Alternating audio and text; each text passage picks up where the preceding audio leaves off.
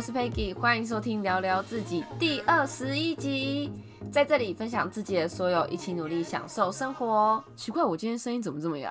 我明明没有喝酒呢。OK，开聊之前先推荐大家一部电影，叫做《游牧人生》。我是在它快下档的时候去看的，然后我自己去看，我觉得好好看哦。拍摄的画面跟他的音乐都很搭，而且他的音乐几乎都不是人声的，都是那种背景音乐。但是配上那个场景，我就觉得合的超级棒的。我还看到泛泪。他的剧情呢，就是比较闷的那一种，比较用平淡的方式。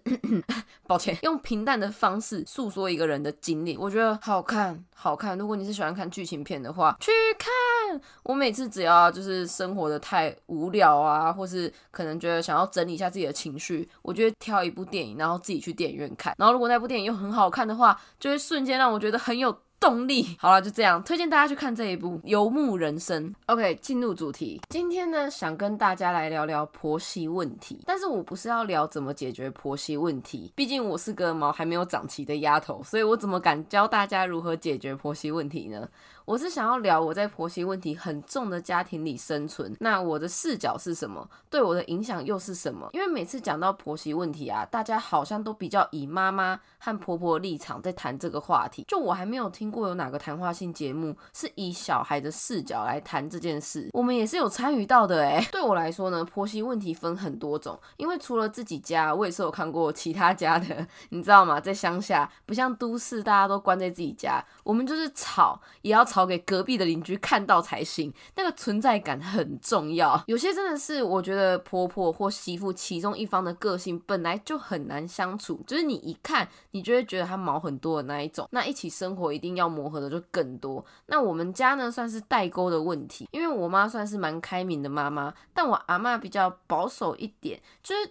我觉得代沟是他们最大的问题啦，很长就是不能互相理解对方。我也相信这点在很多家庭一定就是很容易会发生，磨合当下都没有把问题解决，一次两次久了就会很容易直接变成讨厌，就有点像你跟一个人发生误会，然后两三次之后你们都没有去说开，没有去把心里的这个结解开，就很容易变成讨厌这个人，因为你跟他之间有太多的不愉快，然后都不了了之。那我妈跟我阿妈有一部分。就有点像这样。那大家也知道，当你开始跟一个人有心结，或是讨厌一个人之后，你就会看他做什么事。拢美送，只要是他做的，你都可以挑毛病，心里就是会莫名的不爽。然后我们还住在一起，每天都能见到面，而且还有家族事业，所以生活啊跟工作都是一起的哦。你就知道那个有多刺激，每天都能写一集八点档的脚本。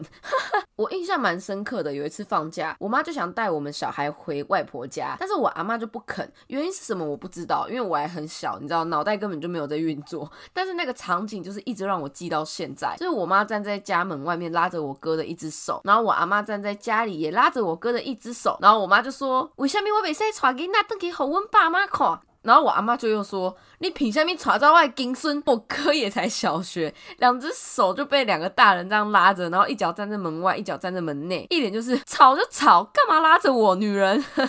现在想起来就觉得哇，女生真的是很恐怖的生物。OK，在影响小孩的地方来了，就是我可以理解两个人吵架会想要拉拢第三个人和自己站在同一边的感受，不会想要自己孤军奋战的感觉。但是我就问，为什么要找个连？脑都还没有长齐的小孩呢？你妈妈都怎样啊？怎样啊？阿妈都对妈妈怎样啊？Hello，我才几岁，我根本就不会判断是非对错。就你们找我当裁判，是不是太看得起我了？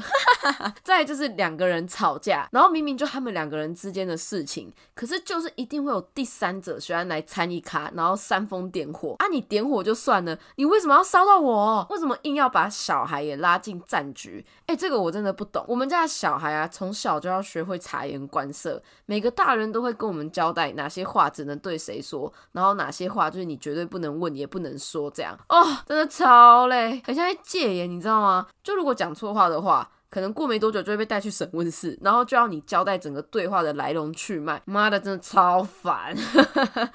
就大人的事情对小孩来说是真的很烧脑哎，所以我长大后有。不喜欢动脑，有一半都是因为小时候有公司哦，干嘛结巴？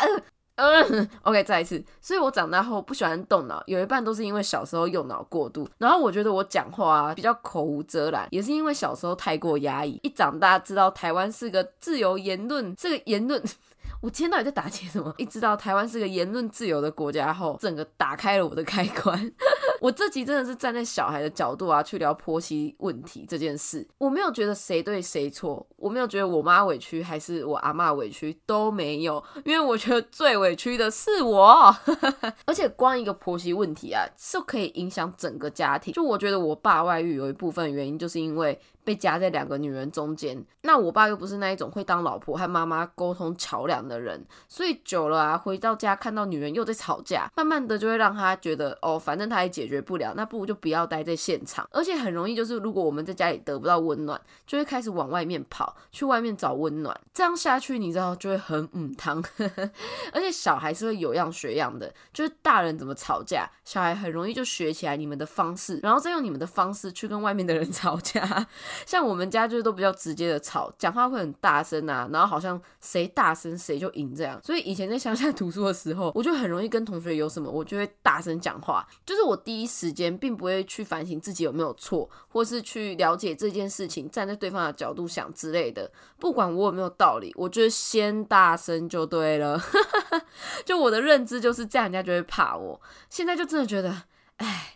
丢脸，反正我现在啊超不喜欢跟人家吵架，就你想吵我也懒的那一种。总结啊，就是我觉得大人在吵的同时，真的要关注一下小孩，自己世代的事就自己解决，不干下一代的事就不要拉不相干的人进战局。才能我真的压抑太久，因为我们以前呢都会被迫要选边站，你知道吗？就很小，你就要在那边，你你你你觉得谁对还是谁错？我他妈最好会知道谁对谁错。现在才明白啊。小孩才做选择，我全都要，我两边都骂。如果你是婆婆或是妈妈的角色，在听这一集，真的不要生气，因为我们也是被夹在中间，我也是会有压力，也是很无奈的，就让我发泄一下。我今天敢讲婆媳问题啊，敢聊自己家里阿妈跟妈妈的问题，那也是因为现在他们的状况已经变好了，就是没有像以前那么激烈，然后大家感情都。已经比较融洽了，我才敢拿出来讲，不然如果被听到，我真的就死定了。我 好嘞，今天就到这。有喜欢听什么主题呢？都可以寄信到我的信箱。喜欢也帮我追踪和分享 Apple Podcast 的评分，五颗星五颗星。我是 Peggy，下次见，拜拜。